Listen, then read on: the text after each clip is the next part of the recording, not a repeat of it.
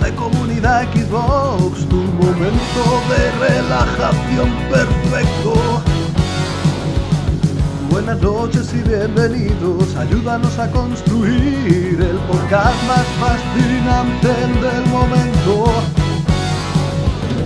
Hay conducción, plataforma, los super y deportes, juego musical, acción o rol, lucha, sección independiente para terminar. Jugones de la Xbox.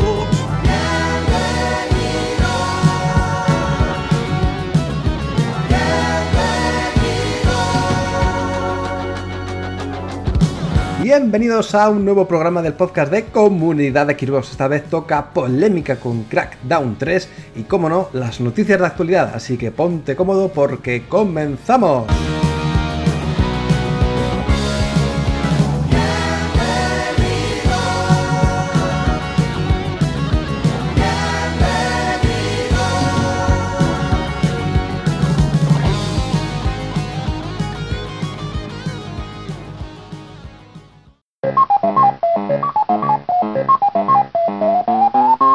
Polémicas, polémicas, polémicas que acontecen alrededor de Crackdown 3, este nuevo título exclusivo de la consola de Microsoft, que bueno, pues ha salpicado de diversas críticas que trataremos a continuación en este programa. Pero, pero, pero, pero, para hacer frente a ese gran tocho, y como no, también a las noticias que tenemos preparadas, tengo a un superagente que me ha salvado un poco el culete, nuestro amigo Chopi. Chopi, ¿qué tal? ¡Cuac, cuac! ¡Mario Quacker!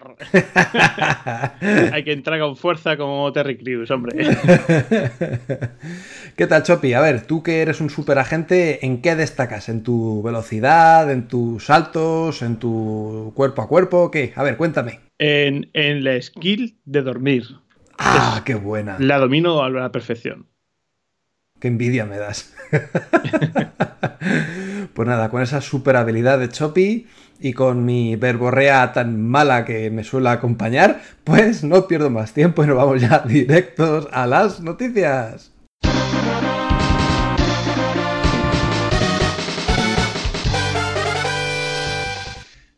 Arrancamos las noticias y con una bastante reciente y que seguro que va a ilusionar a los que les gusten los juegos Metroidvania y es que parece ser que la continuación de Hollow Knight pues va a arrancar, va a salir para nuestras consolillas, ¿no, Chopi? Pues sí, eh, los que hemos disfrutado de este título de, Team Cherry, estamos de enhorabuena. Eh, nos presentaron hace poco por su canal oficial en YouTube que, vamos, lo que tenían planeado como hacer como DLC, finalmente va a salir como juego independiente. Y yo lo he presentado así, como segundo juego de Team Cherry, eh, con el título de Hollow Knight Silk Song. Y estará protagonizado por Hornet. Es eh, un personaje que ya vimos en la primera entrega. Que por cierto, hay que decir el dato que tengo por aquí que vendieron 2,8 millones de copias, que no está nada, nada, nada mal para un título indie. Y menos para ser su primer juego, ¿eh? Y ser su primer juego. Te cagas. Em, a ver, en el vídeo eh, lo que se ha estado viendo es que realmente sí que de, ah, por lo visto tienen contenido para, para hacer un juego independiente y no dejarlo en un en un DLC como iba a ser, porque se ha visto que tiene muchísima más cantidad de, enemigos, tiene nuevas zonas, nuevos poderes para la Hornet. Entonces, yo no sé tú, pero yo estoy deseando, deseando, deseando de que también lo anuncien en la plataforma de Xbox para poder hincarle el diente, porque de momento, eh, si no me equivoco, ha sido anunciado para Switch y PC, ¿no? Eso es.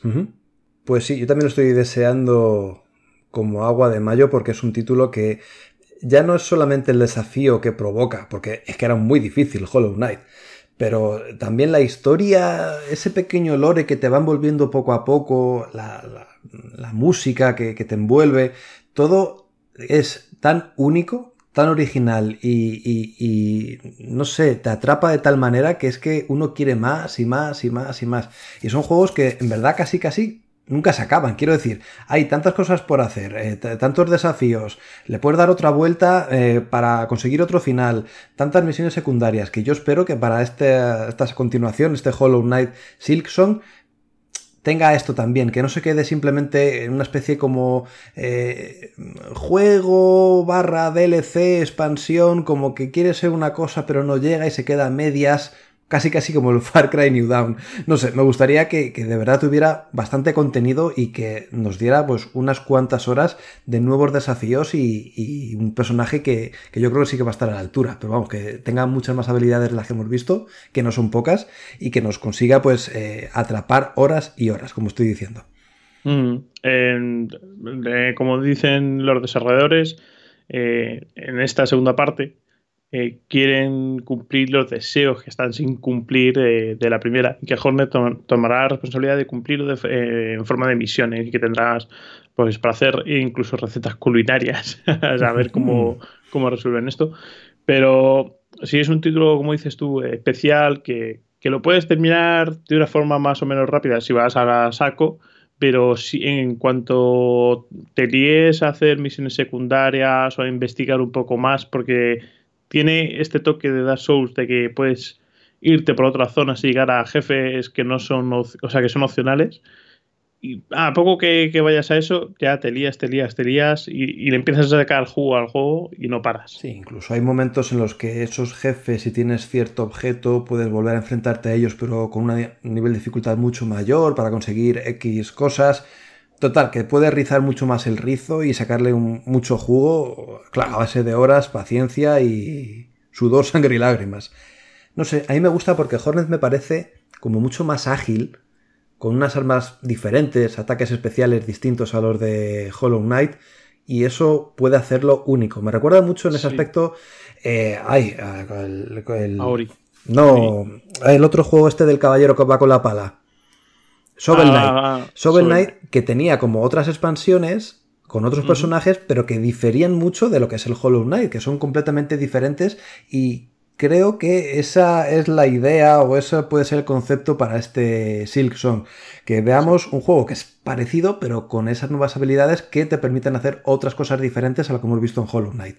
Mm. Yo he visto que algunos movimientos en el vídeo que me recordaban a Ori, que que sabes que el personaje de, Hornet hace como una especie de, dash donde se lanza con el arma por delante y que iba enlazando eh, el dash para, para coger un, enemigo que está en el aire, enlazar con otro que está en el aire más arriba, ir subiendo así eh, un nivel enlazando un enemigo con otro y eso era muy del muy del Ori, me recuerda muchísimo. Y seguramente los chicos estos del estudio le saquen mucho partido a, este DAS y a estas nuevas habilidades, estoy completamente mm. convencido.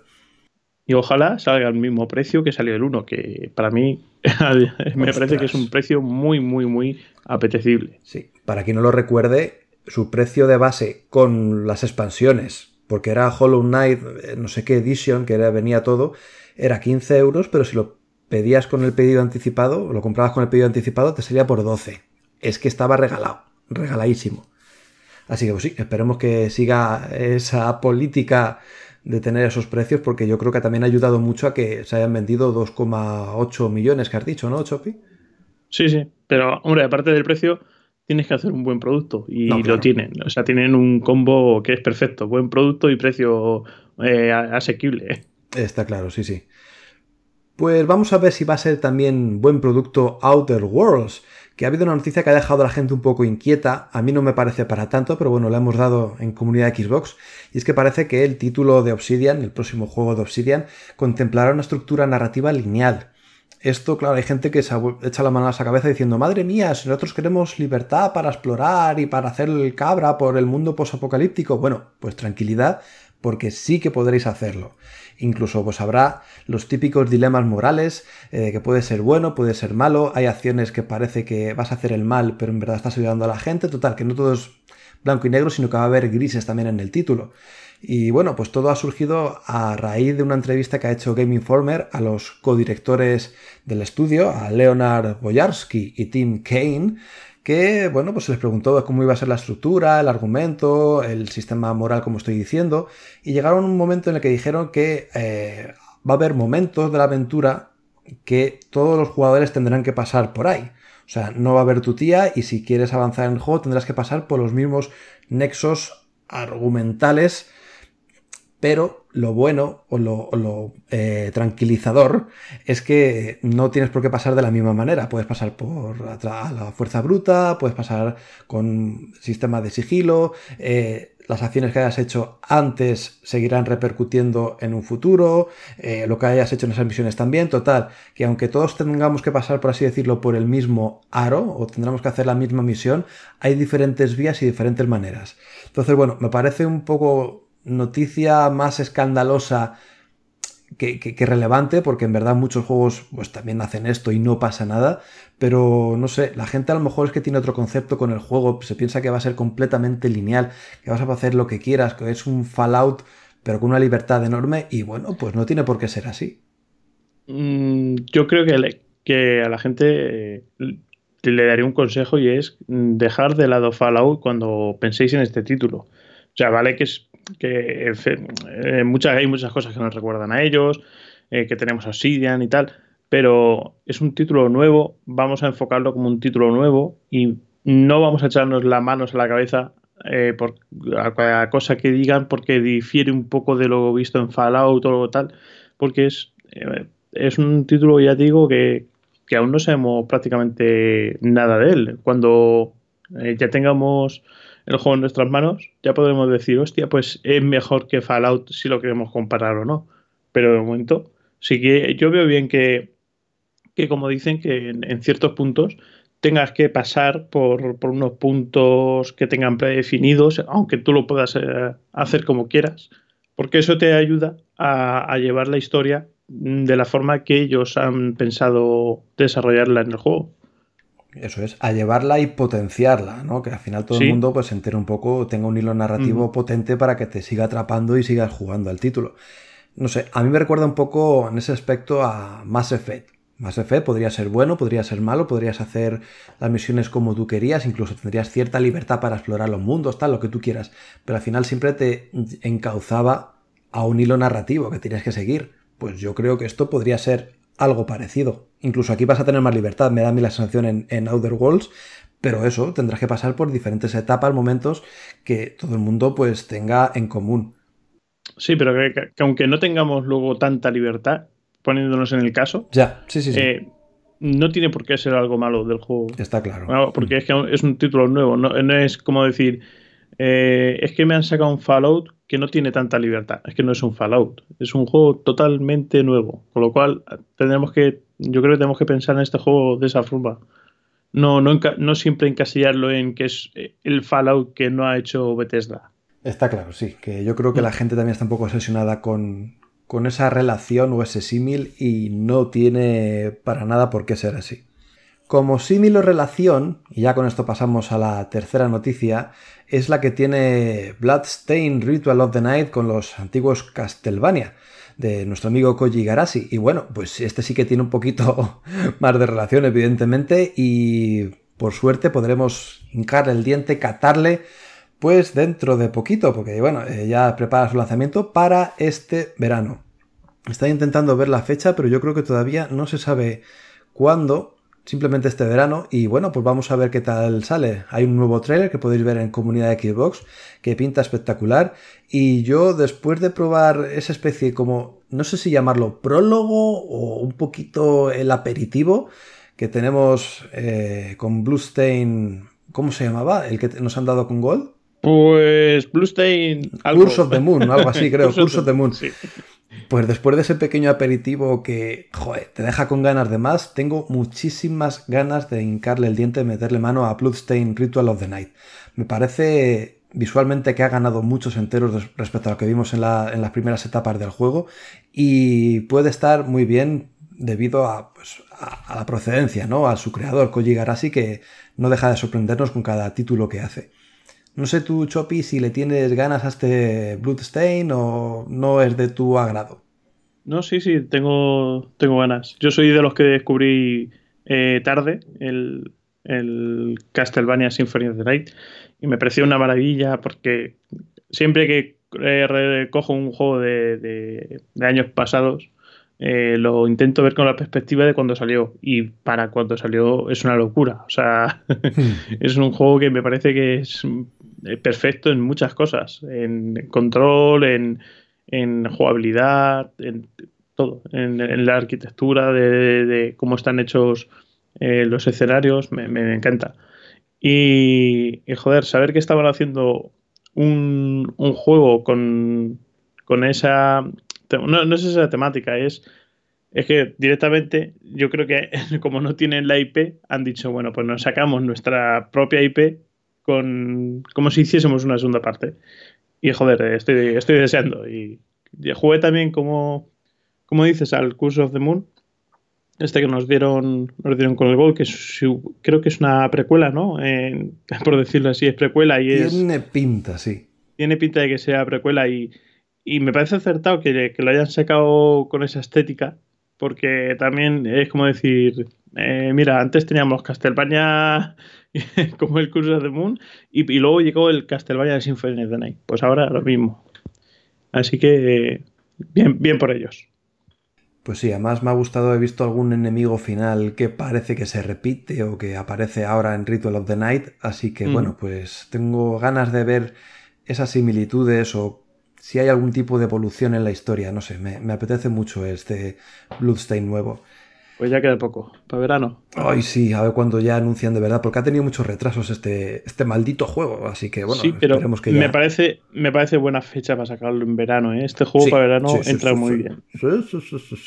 Y mientras tanto, todo el mundo que no haya jugado al, al Symphony of the Night, por favor, que le dé un tiento porque no hace falta ni que lo contemples con esa visión antigua que dices tú, Chopi. Yo creo que es un juego estos juegos en 2D es que yo creo que no envejecen nunca. Quiero decir, lo puedes jugar ahora como dentro de 20 años o en el día de su lanzamiento, que al final te va a, dar unas emociones, unas sensaciones muy parecidas y lo vas a disfrutar como un enano. Así que estáis a tiempo, chicos. Creo que también es retrocompatible con Xbox One. Me, quiere sonar, así que. Eh, eh, lo es, lo es. Dale un tiento porque de verdad que merece muy, mucho la pena. Así vais como más informados para este Bluestain Ritual of the Night. Y vamos con la última noticia. Yo sé que a Choppy le gusta mucho este juego, que le ha dado unos cuantos minutejos. Y es que Apex Legends no deja de recibir contenidos o noticias, como por ejemplo que Chappy podría ser un personaje jugable. Choppy anunciando Chappy. ¿Te imaginas? Eh, pues nada, tenemos al director de, este film, a Neil Blomkamp, que, bueno, pues le decían como que le estaban siempre insistiendo que eh, si podíamos ver a, Chapi en Apex. Y decía que, bueno, que él eh, se lo estaba preguntando mucha gente y que estaba un poco desanimado. Y creo que es el CEO de, de Respawn, el Zampela, Vicente Zampela, que le dijo que, que, él también estaba desanimado. Entonces empiezan a surgir los rumores y, pues eso, que parece que el director de, de Chapi quiere ver a, a, su, a su robotito en, en, Apex. yo por mí encantado. Eh, el juego eh, me está encantando. No, no, daba un duro. Eh, era uno de estos juegos que, que, me tapan la boca. Porque cuando salió yo ya decía, bueno, otro Battle Royale más, no, ni, ni instalar, gratis. se han cargado los titanes, tal.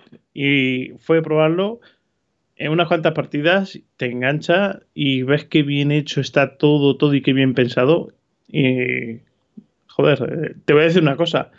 Esta semana tenía que probar cosas del, de la sesión pioneros de, de Sea ¿Sabes? Que es unas, unas sesiones que para probar cosas que van a venir más adelante. Y apenas la toqué, apenas la toqué, creía que iba a estarme con el Sea y no, no. Eh, estaba el Apex ahí llamándome y no podía jugar a otra cosa. ¿Sabes lo bonito de Apex? Y además creo que has puesto tú un vídeo, que poco a poco van saliendo estrategias y trabajo en equipo. Y creo que has sido tú que iba a entrar a un edificio y ha sacado como su holograma para que entrara antes y así descubrir dónde está el enemigo y reventarlo. Sí. Pues es que ese tipo de cosas, claro, con el tiempo van saliendo, van saliendo estas estrategias o estas formas de jugar que son únicas y lo hacen tan especial, ¿no? Yo creo que eh, esa puede ser, eso puede ser un factor determinante para que la gente siga enganchado a, Apex Legends, de, de, que siempre encuentre cosas nuevas, en que siempre tenga nuevas formas de jugar e incluso con eso pues vayan sacando personajes como Chapi, por ejemplo, que den otro juguillo al título. Sí, hombre, lo, del, lo de que hablar del, de las estrategias y todo esto, al final son las habilidades que tiene cada personaje. Esto no está inventado, esto ya, por ejemplo, en Overwatch ves que cada personaje tiene sus habilidades y demás. Pero para mí el punto fuerte, fuerte del juego, lo que ha hecho que, esté pegando también el pelotazo de ganar de la jugabilidad y todo esto, es eh, lo bien que está implementado todo para comunicarte con el resto de jugadores. Es increíble. De tu escuadra. Da igual, si vas, si vas en, en, party con dos amigos más, perfecto, porque además de marcar las cosas, se lo puedes comunicar y tal, perfecto. Pero es que si no, puedes jugar con, gente que no, que no, conoces y marcarle la munición que te hace falta, marcarle dónde hay enemigos, dónde quieres ir, dónde hay loot. Todo muy fácil, de una manera muy, muy, muy ágil y muy acertada. Con un puñetero maldito botón. Es que es increíble. Eso sí, eh, para, hacer esto han tenido que sacrificar el tema de lanzar rápidamente las granadas con, con ese botón. Pero bueno, ahora te lo tienes que equipar y después lanzarla de una forma así con, con, el, con el pack direccional a la derecha. Pero para mí merece mucho la pena. porque al final. Pero tampoco es nuevo eso. Quiero decir, yo creo que en PUBG también tienes que equipártelas, ¿no? Para luego lanzarlas. Sí, correcto. Sí, sí, en PUBG también. Pero que estamos acostumbrados en los shooters a, tirar las granadas directamente con un botón que lo aprietas y, ya la tienes equipada para lanzar. Hmm. Pues eso. Para mí un, acierto. Y oye, si meten a Chapi, bienvenido sea, porque además con el personaje este, que también es un robot, que no me acuerdo ahora mismo cómo se llama, eh, lo tengo también bastante dominado con el tema de las tirolinas y tal. Y le puede dar una contrapartida, a ver qué lo que no sé es qué habilidad le pueden meter a Chapi. Pues no tengo ni idea, tío. Quizá, quizá la de la de decir putas hijo, que en vez de decir hijo puta decía putas hijo. Y, y bueno, la otra era la de ponerse un casco eh, de realidad virtual y meterse dentro de la memoria de las plays. en las Hombre, pues no es tontería. De alguna forma modificar o piratear ciertos artefactos, pues podría pues estar imagínate. Sí, sí, sí. Mm. No sé, sea como sea, vamos a ver. Pues yo pensaba, tío, que el robotito que hay ahora en, Apex era el peor. Fíjate. Eh, todos, todos, todos, todos tienen su punto. Si lo sabes usar. Eh, yo, por ejemplo, cuando llevo el robotito, me pongo más. Si, consigo armas, más de francotirador. Y lo que hago es que le fui tirando tirolinas a los amigos para que. Mira, por allí hay gente, les pego la tirolina, se acercan y yo desde lejos eh, les cubro con el franco. Algo así. Eh, todo tiene su, su, su clic.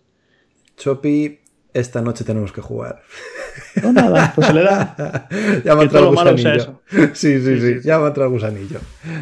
En fin, vaya huevos tienen esta gente de Respawn de con todo lo que hay por delante este mes precisamente, pues sacar ahí, ¡pum!, de manera directa, pues este juego Apex Legends, pero bueno, mira, al final ha resultado ser pues bastante bueno y, ha triunfado. La verdad es que ha triunfado. Ya, lo, ya lo tonto.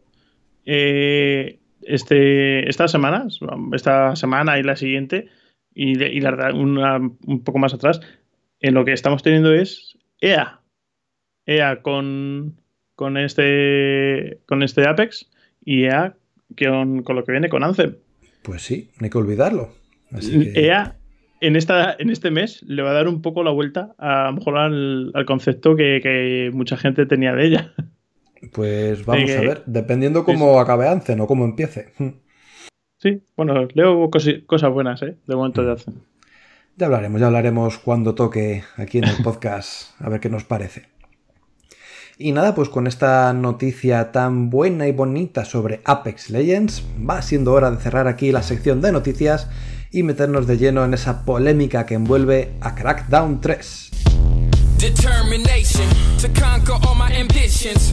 Despite all the conditions, in light of my past decisions, made it to this position, and so my disposition.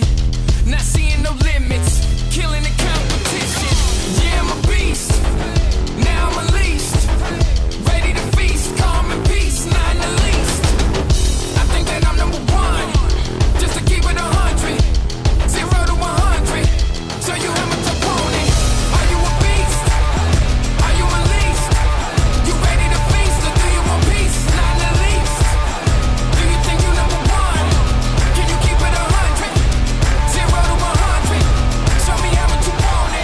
Some people never have trouble.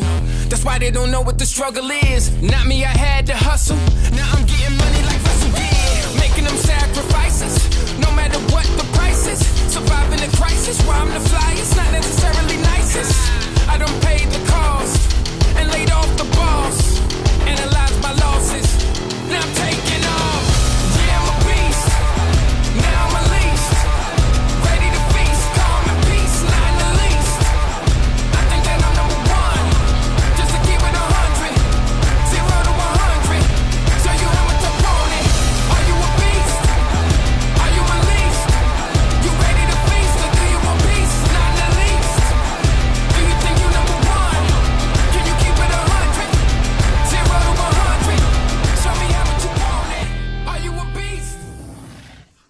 Se nos hacía grande.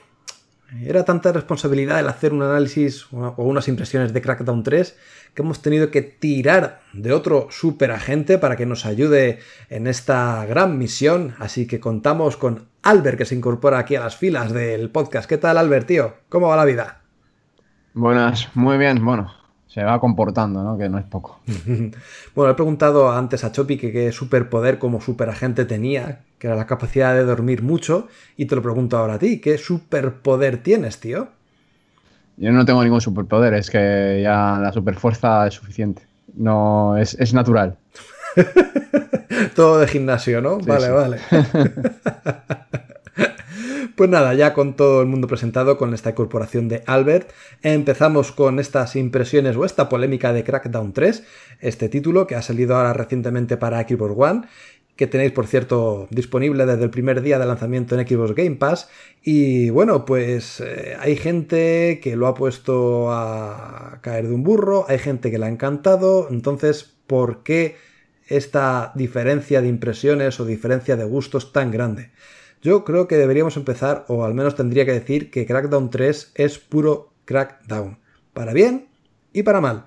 Tiene cosas muy buenas, una jugabilidad eh, adictiva con esta recolección de orbes, este poder moverte libremente por la ciudad y hacer lo que te dé la real gana, pero evidentemente tiene, debido a, a- a- a esta similitud con el primer Crackdown, que se remonta hace 10 años o incluso más, no sé cuánto, 12, pues tie- 12 pues esto trae consigo una, pues un peso, pues eh, problemas, pues que no todo el mundo, pues eh, no, no todo el mundo traga, no todo el mundo le gustan. Por ejemplo, pues eh, ciertos problemas técnicos, o una ciudad bastante vacía, o, o un- una falta de argumento, pues que a lo mejor se necesita a día de hoy, o una reiteración de misiones que a no todo el mundo le gusta. Entonces me gustaría saber vuestro punto de vista, qué pensáis de este Crackdown 3, cómo debería enfocarse y qué puntos buenos y malos veis del producto. Por ejemplo, Chopi, yo sé que tú has estado dándole mucho tiempo, muchas horas, y bueno, me gustaría saber cuál es tu impresión así general del producto.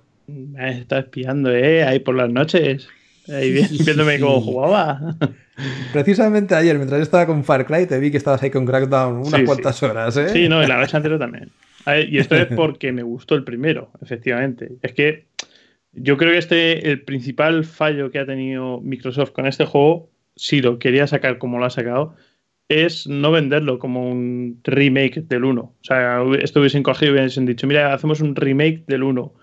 Tocamos algunas cosillas, mejoramos otras cuantas, mejoramos el aspecto gráfico, os metemos aquí el online y te lo sacamos por 30 euros como remake. Y quedan como señores. Y no pasa nada.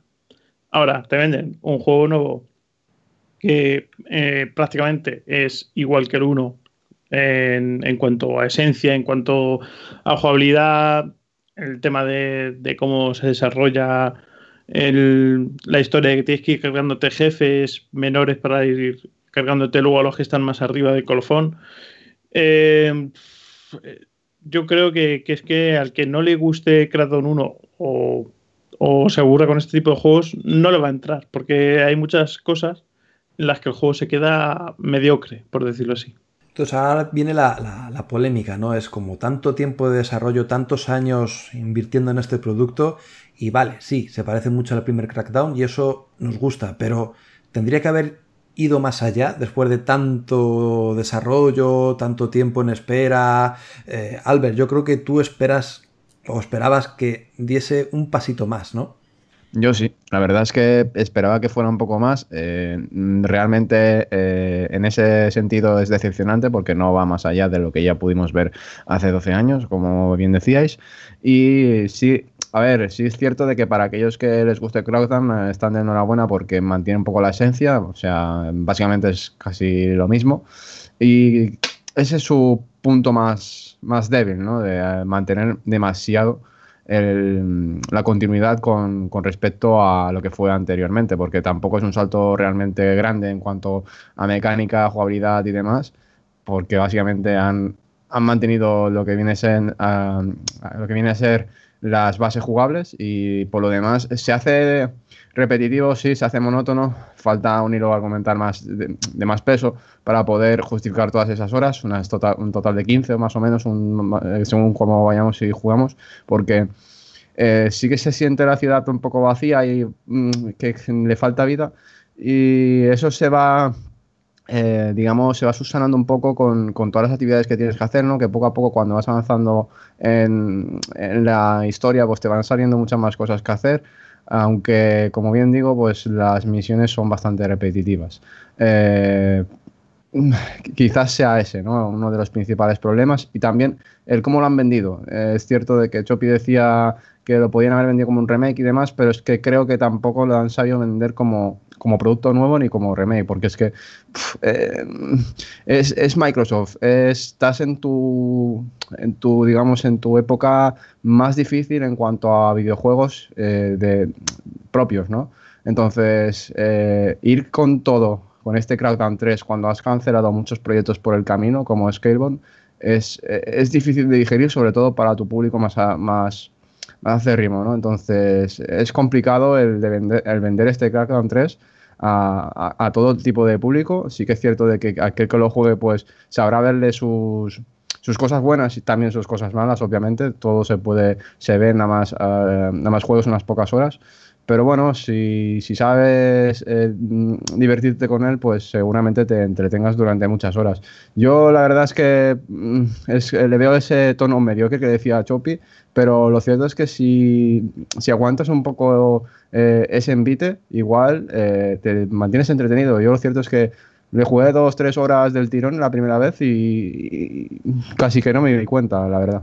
Creo que el concepto de juego, al menos para mí, es un título para jugar una rapidita, una, partidita rápida, en plan, tienes media hora, pues venga, pues voy a hacer un par de misiones, recolectar unos cuantos orbes y tal, para un poco descongestionarte de títulos más densos o, más largos. Por mm. ejemplo, ahora que estoy alternando con Kingdom Hearts 3, pues son títulos que hasta que no guardas a lo mejor pasan 45 minutos. Pues dices, mira, pues juego una partida y ahora me voy al Crackdown 3, eh, desconecto un poquito, me hago un par de misiones, incluso con algún colega, con el cooperativo y tal, y ya está, ¿no?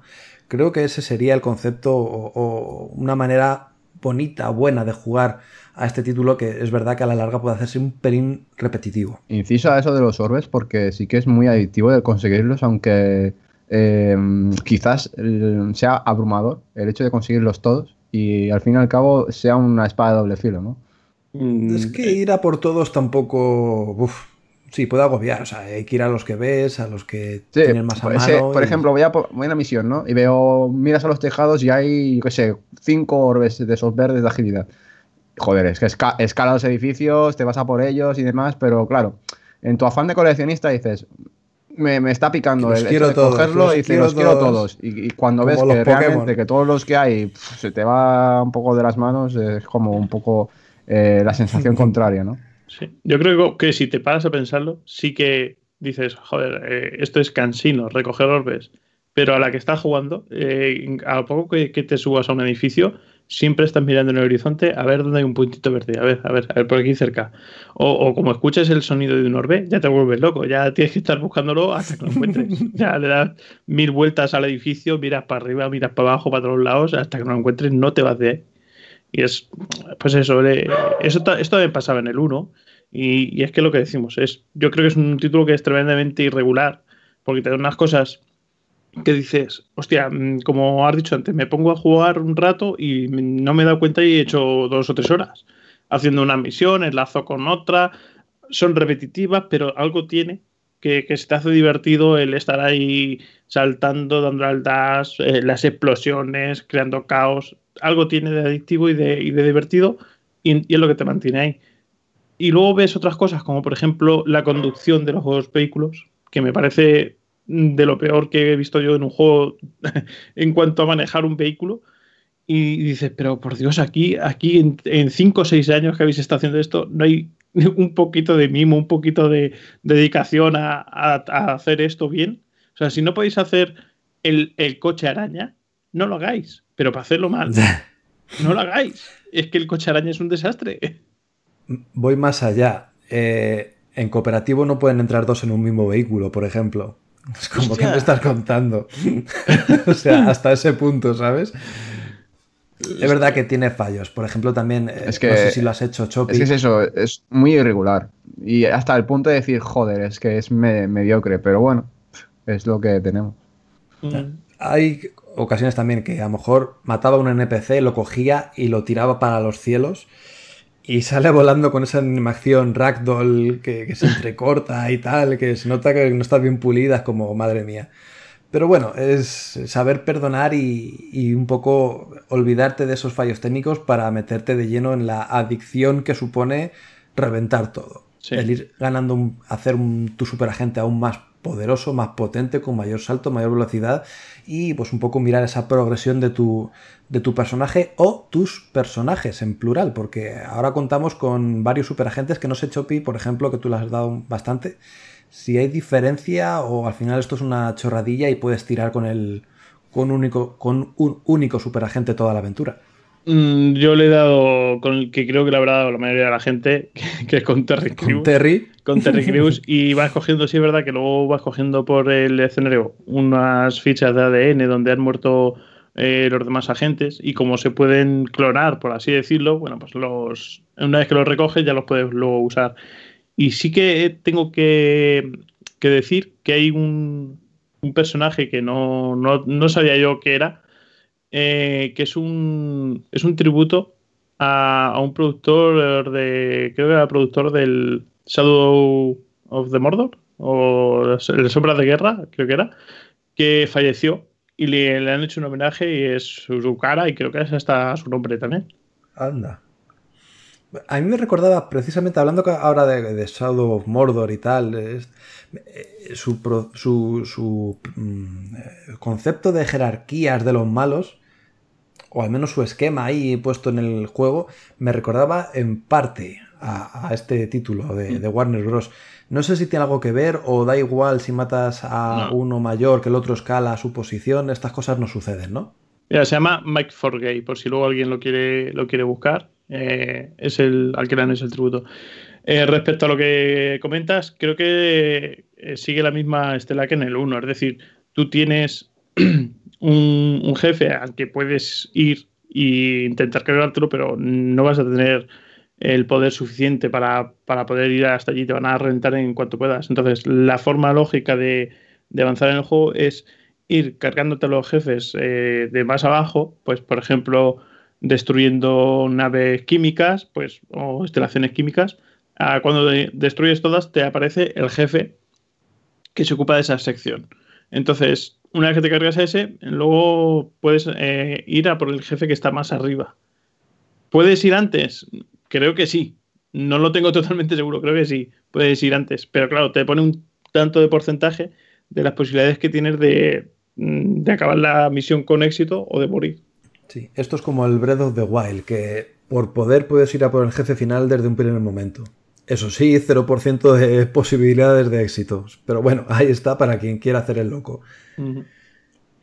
Eh, otra cosa. A mí, en ese sentido, la dificultad creo que está a poco medida. O sea, me lo puse en normal porque hay un montón de juegos y al final no sé ni a qué jugar ni, ni en qué enfocarme y me lo puse en normal para que no me fuera muy costa arriba.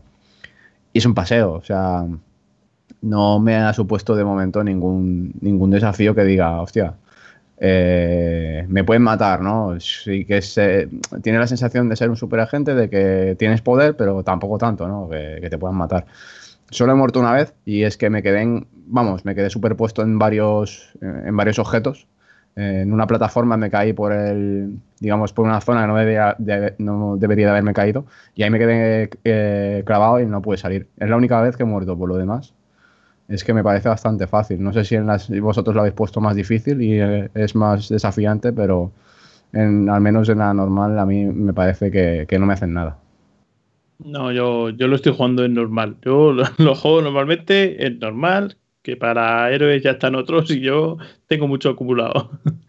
y, y, como siempre, pero como dices, es, es, prácticamente es un paseo, es muy difícil de que te maten. Eh, a no ser que, que, que, hagas como yo, que vayas con el coche, roces un columpio y salga tu coche volando y dando vueltas. hasta el infinito y más allá, ¿sabes? Me saltaron tres logros, me parece. Joder. También depende a qué zonas visites. Quiero decir, sé que hay otras hay localizaciones donde hay unos robots con más armaduras, con más potencia de fuego. Es decir, que si vas a hacer el loco y quieres un reto mayor, siempre puedes ir directamente a esas partes con mayor dificultad. Sí, además, te, además te avisan. El, eh, yo, por ejemplo, eh, empiezo, empiezo ahí la partida, eh, vas por la periferia, por así decirlo, y más por el centro hay como unas estaciones con unos misiles, eh, con unos lanzamisiles y tal, así para, para, cargarse naves. Y cuando iba a llegar a esa zona, me, me, la voz en off te va avisando, te va diciendo, eh, pues tienes que ir a esta zona, pero igual no estás preparado, ¿sabes? Igual tienes que darle una vuelta a los poderes que tienes. Eso, pero con otras palabras. Por cierto, y otra cosita, hablando de dificultad y todo eso, y de los malos y sus localizaciones, eh, ¿Hay un componente estratégico a la hora de enfrentarte a estos final boss? Quiero decir, ¿todos se eh, comportan de la misma manera o tienes que ir de la misma forma? ¿O cada uno tiene un patrón de ataque o una zona accesible de cierta manera? Quiero decir, ¿hay variedad o opciones diferentes a la hora de encargarte de, estos malos malísimos? Eh, yo de momento me, me, he enfrentado solo a dos, a dos bosses. Tengo ya otros dos ahí ya que han salido de su escondrijo para, para que de caña. Pero te diría que la estrategia, más allá de que cada uno, por ejemplo, uno puede usar, uno de los bosses usaba el francotirador, el otro estaba montando un mecha, que es el que los, los bosses que ya hemos visto todos, creo, en los vídeos de antes, que es un mecha que te lanza piedras y poco más. Y, y la única estrategia te diría que es disparar y esquivar y es que está, es, está, muy justito en mecánicas. En, en mecánicas todo, está muy justito. Eh, cuando vas en, a, en, to, en, todos los sentidos. Eh. En todo vas a hacer las misiones y en todos es dispárale a estos 4 o 5 puntos, entonces luego sale una válvula, la rompes y ya está. Sí. O cárgate a los jefes de esta zona y ya con eso ya está la zona limpia.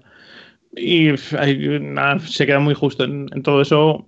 Ahí sí que, que, que le cuesta al juego brillar. Muy bien, pues no sé chicos si queréis que hablemos un pelín así por encima de la Wrecking Zone, que yo creo que tú Chopi sí que tuviste el placer de poder jugarla en su momento, en esa fase beta mm. o alfa o como se llame. Sí.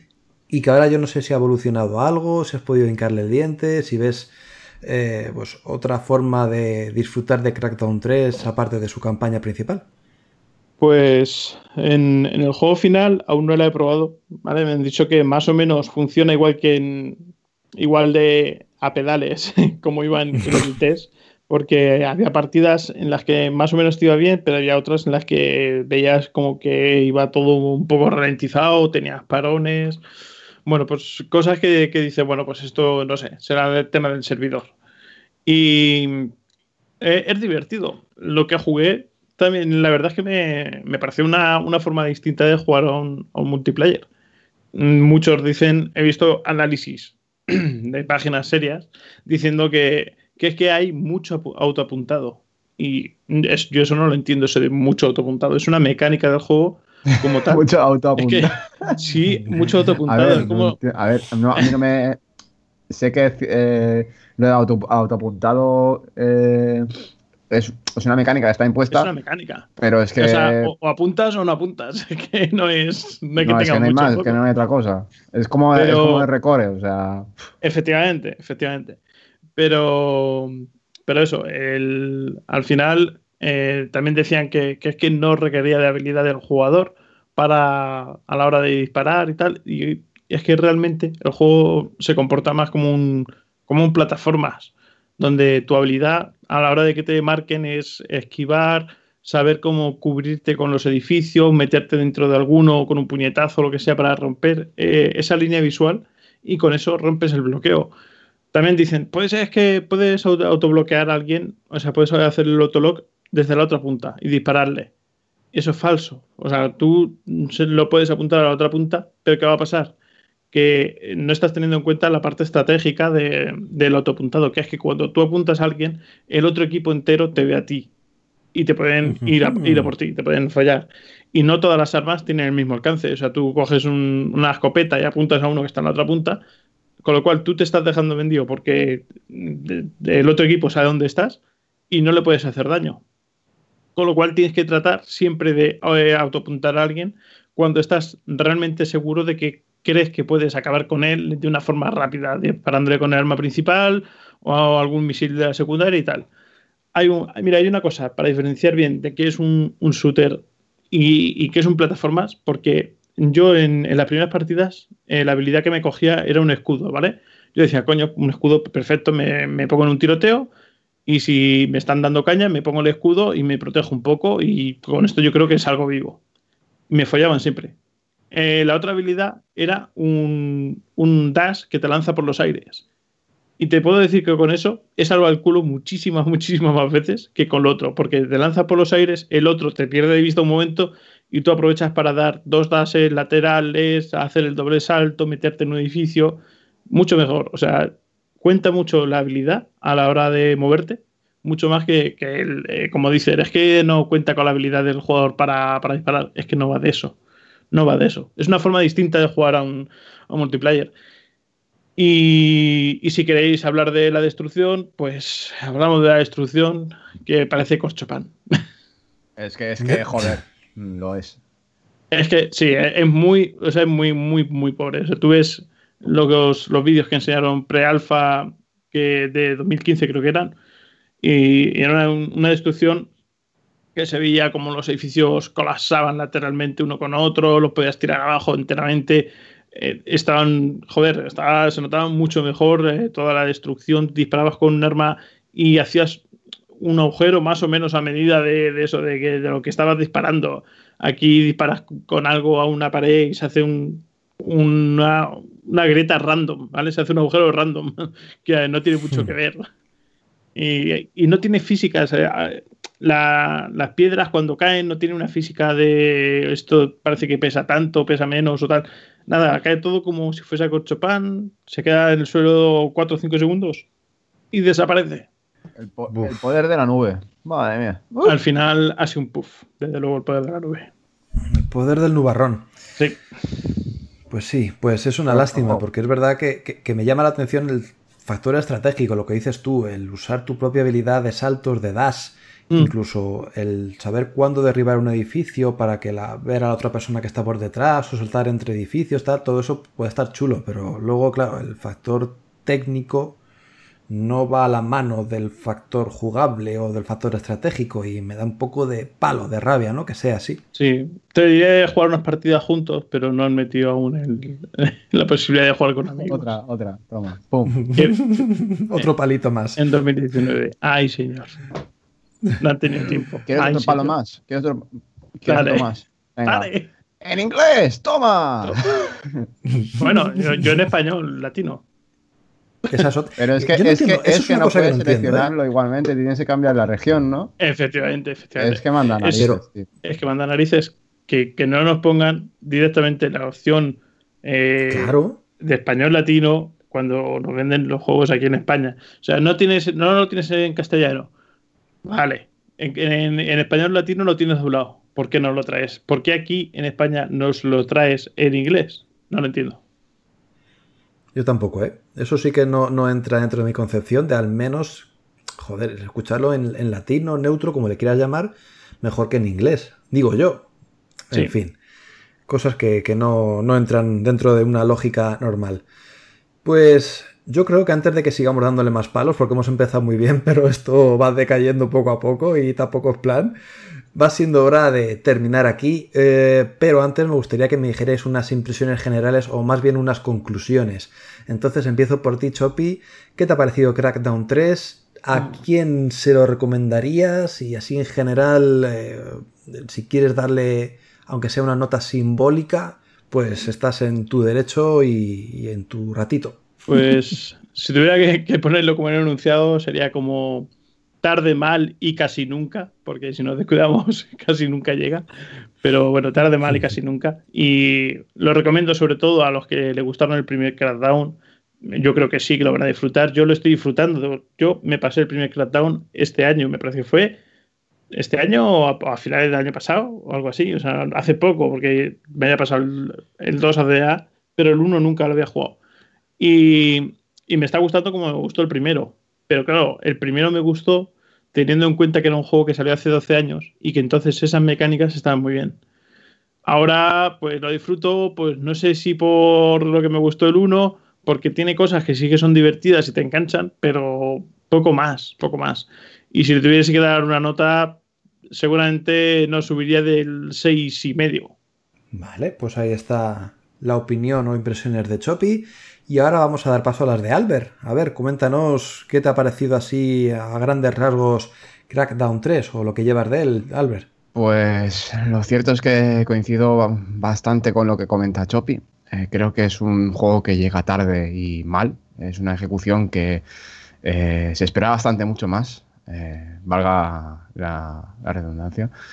Eh, lo hemos comentado durante todo durante todas las impresiones de que realmente las mecánicas, el juego, todo lo que pretende hacer ya se ha hecho anteriormente, aunque bueno, en, estas, en este sentido lo han hecho como más grande, ¿no? Esta, esta aventura es algo más, tiene unas dimensiones más grandes que los anteriores títulos.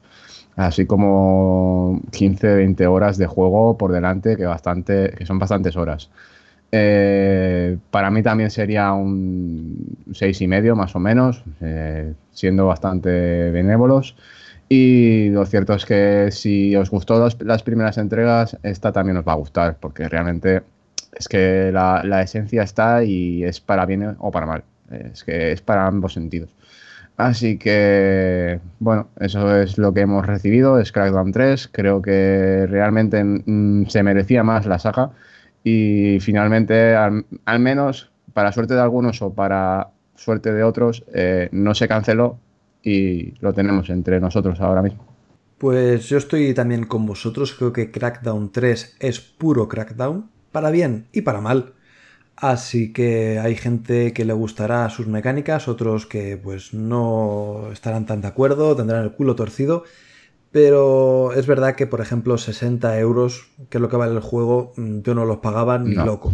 No, no, no. Por no, suerte. No, no, no, no. Pero bueno, por suerte tenemos ese servicio Xbox Game Pass que gracias a él sí que podemos jugar a él y me parece la opción más viable, la, la mejor para poder meternos de lleno en, en la piel de un superagente y hacer el cabra por ahí 15 20 horas. Es que de hecho, de hecho es su mejor baza, ¿eh? que esté en el Game Pass es que es su sí, mejor baza y creo que sí. realmente si no fuera gracias así, a eso, si no fuera mal, así, sí. eh, creo que se, la hostia sería bastante más grande. Una, una, una, pregunta, ¿cuánto estaríais dispuestos a pagar vosotros por jugar Crackdown?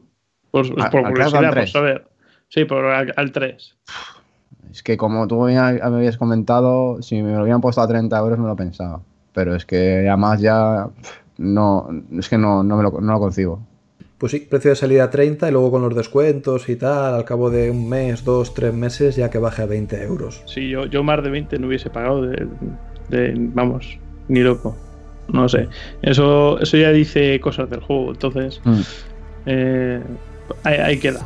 Pues aquí queda, como dice Chopi, el análisis o las impresiones.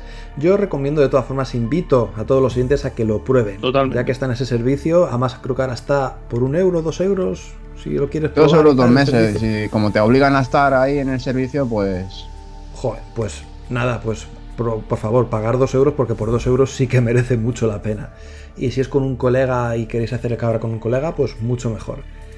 Y nada, pues aquí dejamos este análisis que se nos ha ido un poquito de las manos, pero yo creo que merecía la pena pues, ahondar un poquito en las mecánicas y en el concepto de Crackdown 3. No pierdo más tiempo y vamos ya directos a los lanzamientos.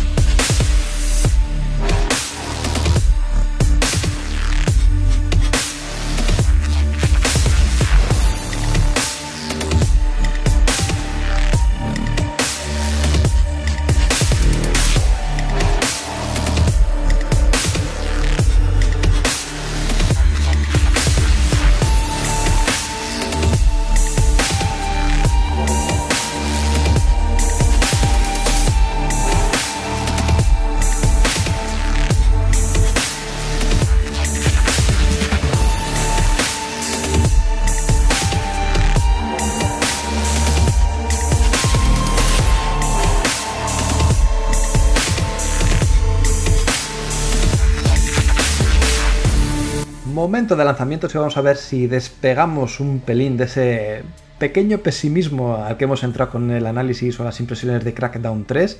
Y bueno, yo creo que sí que vamos a salir de ese estado porque tenemos un titulacho para la próxima semana, ¿no, Albert? Pues así es.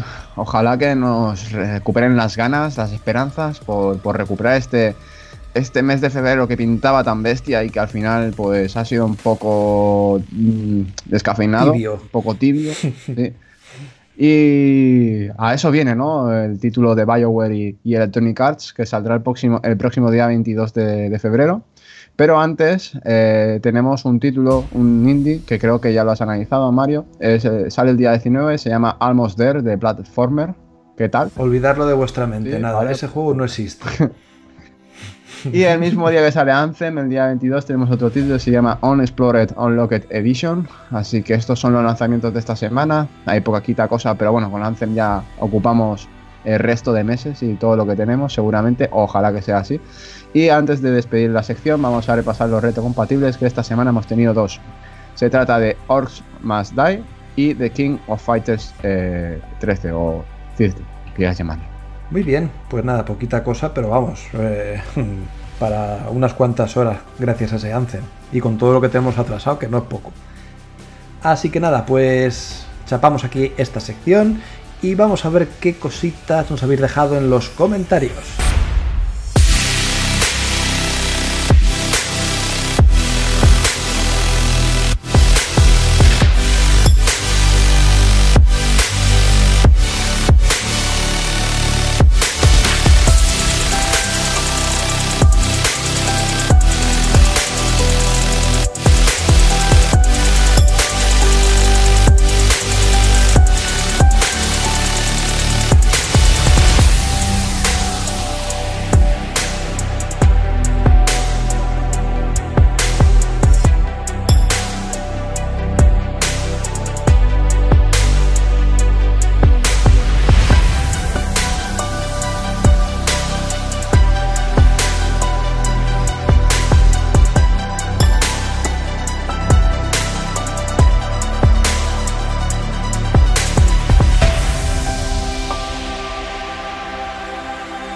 Momento final, momento de las despedidas y no, no nos olvidamos de vosotros chicos porque nos gusta que nos dejéis vuestros comentarios, que los vertáis sobre Evox y Twitter con nuestro hashtag podcastx, así que nosotros encantadísimos, hoy los leeremos, que además hay poquito, se va a hacer esto en teoría rapidín.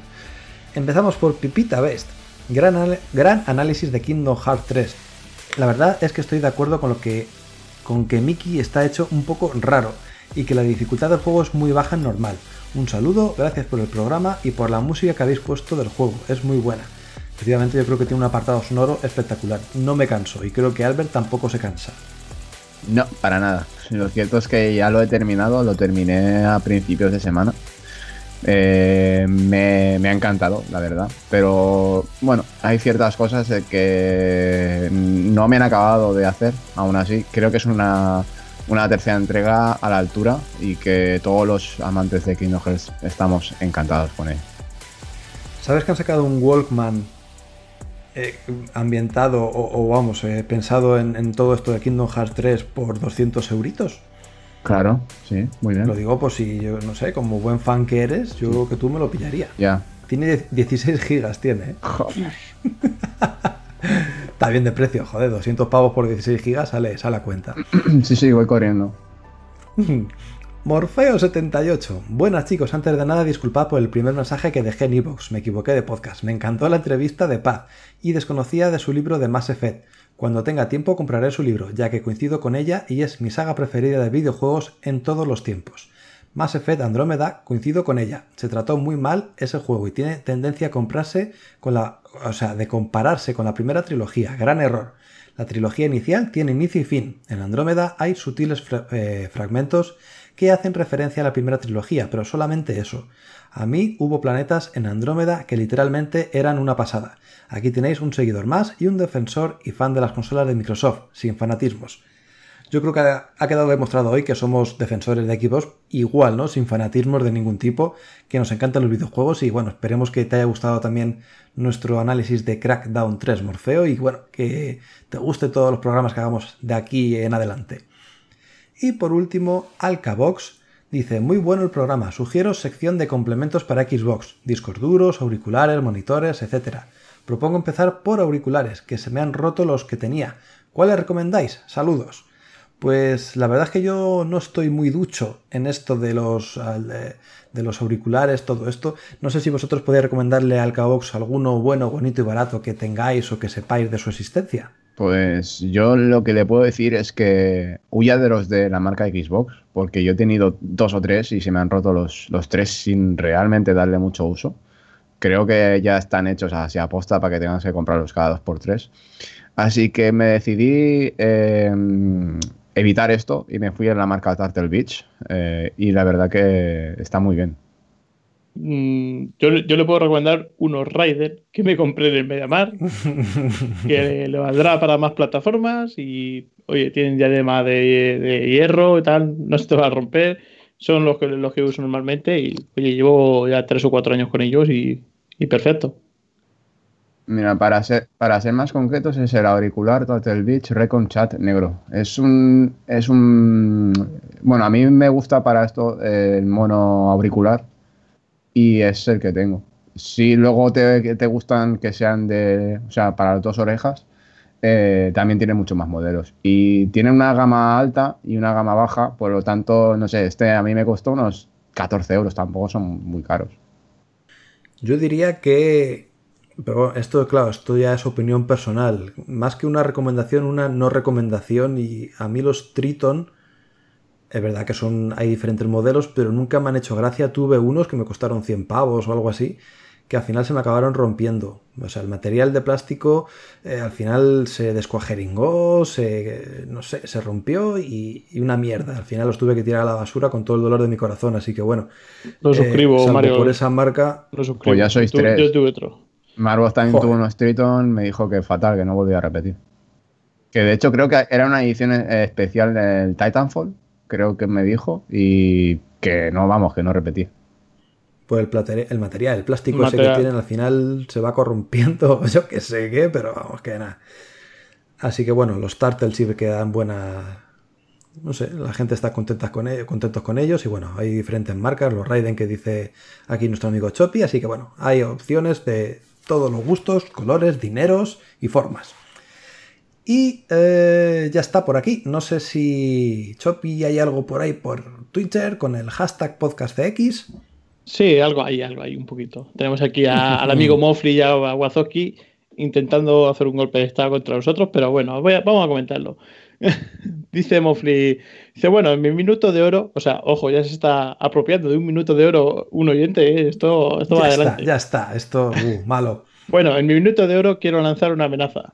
Como no os juntéis los cuatro magníficos en el próximo podcast, nos vamos a personificar los podcast escuchas en el centro de grabación y vamos a dar un golpe de estado. Y lo vamos a hacer en directo. Ojo, que tomamos el control, ¿eh? Y si, y si eso creéis que os servirá para jugar más, olvidadlo, porque tengo el comando de Wazowski para, eh, por ahí para que, que, os robaría todos los juegos. No digo más. Y Wazowski le dice, por supuesto, cuenta conmigo para lo que sea. Todo lo que sea dar un golpe de estado, adelante. O sea, que ya tenemos a dos en contra. A dos en contra porque no nos hemos juntado. lo, lo, bueno es que van a ir al centro de grabación. Ay, ay, Entonces, primero que lo busquen, a ver cuál es. A tu y casa, cuando María, lo encuentren, que nos lo digan. No, no jodas tú. Eh, y también tenemos a, a Gineu diciendo que qué pensamos sobre, a ver, que he visto aquí un tweet, que si vemos más necesario, eh, que como están diciendo los, desarrolladores, más potencia para las próximas consolas Scarlett y PlayStation 5, o que si sería mejor eh, enfocar eso para mejorar la IA, el nivel de destrucción, físicas y demás. Ahí la pregunta para que eh, lo vayamos comentando. ¿Qué pensáis? Yo, sinceramente, el tema de eh, mayor calidad gráfica o mejores gráficos, mmm, pocos juegos van a llegar a, a, a, despuntar en ese aspecto. Estamos viendo que le cuesta mucho. Es que eso implica mucho tiempo de desarrollo, muchos años preparando el juego y no hay ese tiempo. Salvo por Red Dead Redemption 2 y alguno así muy top, el resto es que da igual. Es que ahora mismo las consolas que tenemos actualmente no llegan todos los juegos a 4K, 1080, 60 frames por segundo. Entonces, el esperar que vaya mucho más allá en la siguiente generación va a ser un poco de locos, ¿eh? Creo que tendría que centrar otros recursos, otros esfuerzos en mejorar, como bien dice, inteligencia artificial, eh, rendimiento, ese tipo de cosas, más que el músculo gráfico, que al final, ya digo, pero eso, eso no depende del hardware. Que... Depende del hardware en cuanto a potencia, de que sea capaz de, de, de procesar todas las, las todos los comandos ¿no? que requiere ejecutar una IA más inteligente, ¿no? En ese sentido. Pero, claro, es, eh, lo que estás comentando no depende, no depende, directamente del hardware en cuanto a, digamos, a calidad de esta IA. Sí que depende en cuanto a potencia, o sea, eh, que, tenga capacidad suficiente como para poder eh, correr o ejecutar una IA más, más potente, pero vamos, que tampoco es que sea tan, tan importante el hecho. ¿Y Chopi? ¿Usted qué opina? Yo creo que, que, que en cada generación la, la, diferencia gráfica de una generación con otra eh, se va a ir notando un poquito menos. O sea, si, si vemos generaciones anteriores, el salto gráfico ¿sabes? parece que se nota más, aunque si miramos ahora juegos de 360 igual nos quedamos un poco sorprendidos, que sí. muchas veces comparamos y decimos, esto se ve como en 360 y, y no. Bueno, eh, ojo, hay, hay claro. juegos que mantienen sí, el tipo sí. perfectamente. Correcto, eh, por eso digo que yo creo que cada vez eh, el salto gráfico se va a notar un poco peor, o sea, un poco, un poco menos, y, y que, bueno, sí que estaría bien que enfocasen el, el, el, potenciar mejores IAs, el, por ejemplo, más destrucción, que no, imagínate que la destrucción no necesites una nube para, para que 12 consolas supuestamente te hagan esa destrucción, porque sí. todo eso te, te, ya, ya lo puede hacer tu consola de forma local, todo lo que puede hacer una consola mejor y de forma local, adelante. Si 12 consolas son capaces de hacer que parezca corchopan, yo no me quiero imaginar lo que pueden hacer. Vamos la puta. Vamos involucionando. Vamos bien, invol bien. Sí, sí. Y, y, eso, y nada, que ya veremos a ver qué, qué nos traen, porque eh, al principio todas se llenan la boca de, de, hablar de números, de vamos a llegar a esta cifra de píxeles y a esta cifra de, de FPS, pero luego los desarrolladores son los que tienen que usar esa potencia. Depende cómo lo usen. Sobre todo que no lancen una generación que esté obsoleta al primer día de lanzamiento. O sea, PlayStation 4 y Xbox One fueron obsoletas de lanzamiento. Yo no sé cómo montaron ese hardware sabiendo de que eh, ya estaban, eh, era, estaban muy justitas ¿no? para lo que ya eh, estábamos viviendo, sobre todo en el mundo del, del PC. A mí no me parece. ¿eh? Sí, no, joder, es que no. Vamos a ver, o sea, la, la, el primer modelo de PlayStation 4 y Xbox One estuvieron tan justas que es que tuvieron que hacer una reedición a los pocos, a, los pocos meses. O sea, ya estábamos hablando de la, Slim al, año. No, puede, no podemos hacer eso. O sea, una generación que alguien apuesta por una consola, un hardware nuevo, que vale mucho dinero, que al año y medio estemos ya hablando de una nueva versión porque no llegamos. Sí, sí, pero que, que, tú te pones ahora mismo en una PlayStation 4 o en una Xbox One, te pones juegos como el God of War, el Spider-Man, te pones el Quantum Break, hay muchos juegos que, que le sacan potencial a, las consolas. También hay que tener en cuenta que en el momento en el que ellos sacan el hardware, eh, este en 2013, tenían que ofrecer un producto que se adecue a la potencia que pueden, que máxima que podían ofrecer por un precio intentando que fuese reducido. Ahí está la cagada de Microsoft metiendo el, Kinect y aumentando el precio para un hardware que, eh, que para colmo era todavía inferior. Pero eh, yo, creo que, yo creo que las, las compañías intentan siempre sacar eh, un producto con la máxima potencia que pueden, ajustándose al precio que, pueden, con el que tratan de venderlo. Bueno, pues vamos a dejar aquí este debatillo. Sí, venga, una última frase. Venga, dale. Es que, es que el ejemplo está en que, por ejemplo, eh, sí es cierto de que ahora los juegos actuales pues eh, ya son más potentes que los primeros compases de, las, de esta generación, pero lo que no puede ser es que, por ejemplo, un Scouts 4 me corra 720p en la consola. Es que no, no es concebible, coño. Eso es de 360. 720p, una resolución que, a día de hoy, mm, vamos, no se debería de concebir. Es que se ve realmente mal. Y eso con una consola que teóricamente es de esta misma generación. No me tienen que por qué obligar a cambiar a la S cuando realmente tengo una, una consola que ya he apostado por ella. Eh, te están mm. obligando a cambiar, básicamente. Mm, no, no, bueno, entramos en debate. Mario, tú, verás el tiempo que tienes. Es que esto es complejo, es que esto teníamos que haberlo dejado para, otra ocasión un poco más extendida, sí. Bueno. Pero es verdad que, ¿quién tiene la culpa? ¿La consola? ¿Los desarrolladores por no eh, potenciar un poco más su producto? ¿Es algo natural y que pues, va evolucionando con el paso de los años? es, difícil, ¿no? Y cada uno tendrá su punto de vista y su situación personal que pues tienda para un lado, tienda para otro. Pues vamos a dejarlo aquí porque si no, ya digo, nos podemos tirar con las despedidas media hora fácil y tampoco es plan. Pero bueno, como veis sí que hay mucha polémica alrededor de, todo este tema, de las potencias gráficas y cómo va un poco a tirar toda la industria del videojuego o, al menos del hardware. Eh, vamos ya con los minutos de oro. Empezamos, por ejemplo, con Chopi, que ha sido nuestro primer superagente en desplegarse por esa ciudad de Corchopán. Así que, Chopi, muchas gracias por participar en el podcast de hoy. Nada, hombre, placer es mío y, nada, encantado de, estar aquí otra semana más.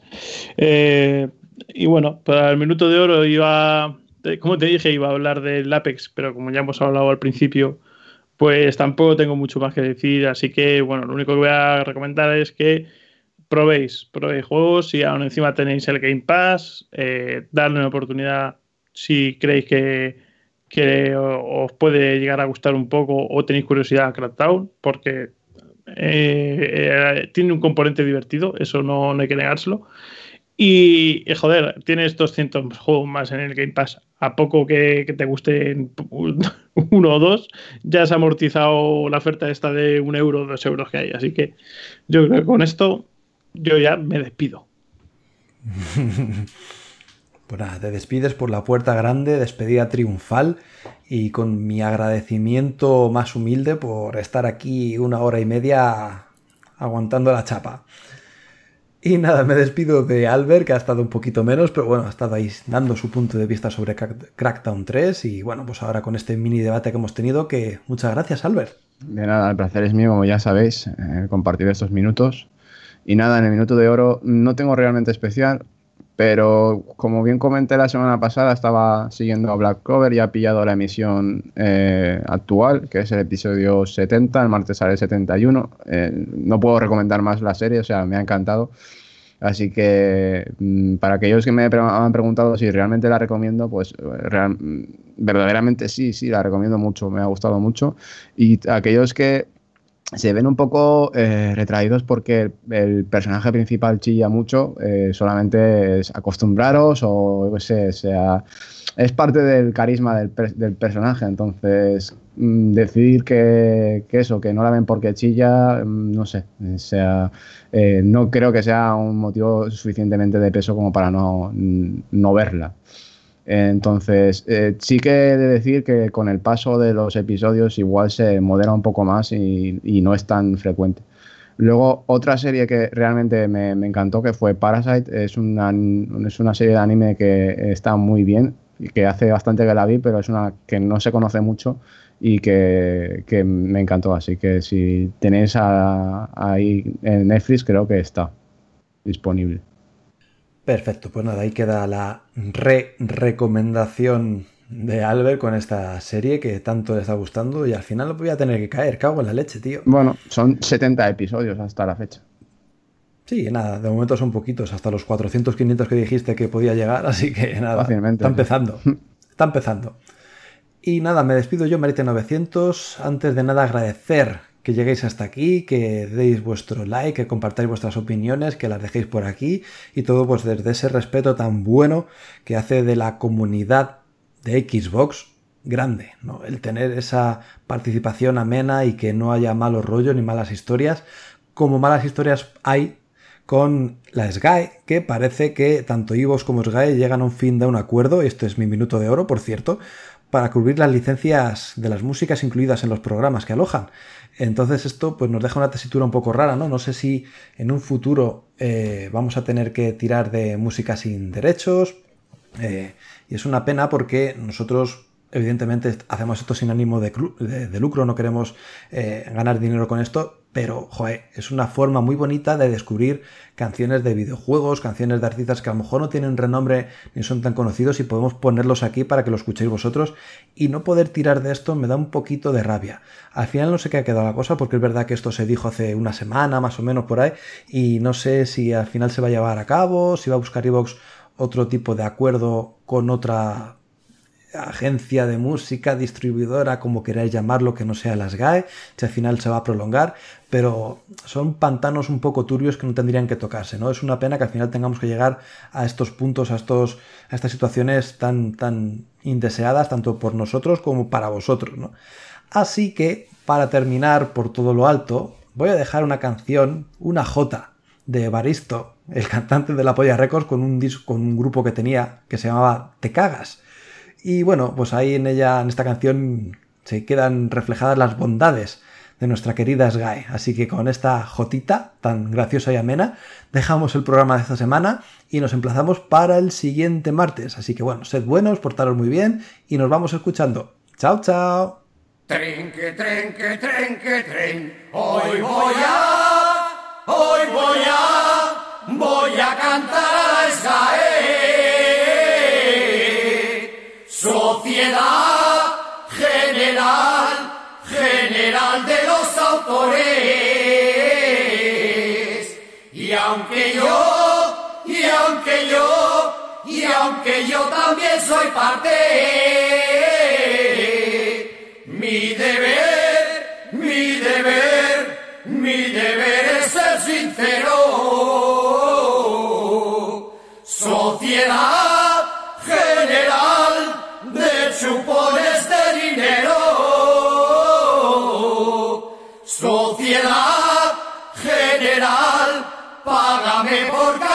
esto. Quédate, quédate, quédate tu comisión. Y dame, y dame, dame mi tanto por ciento.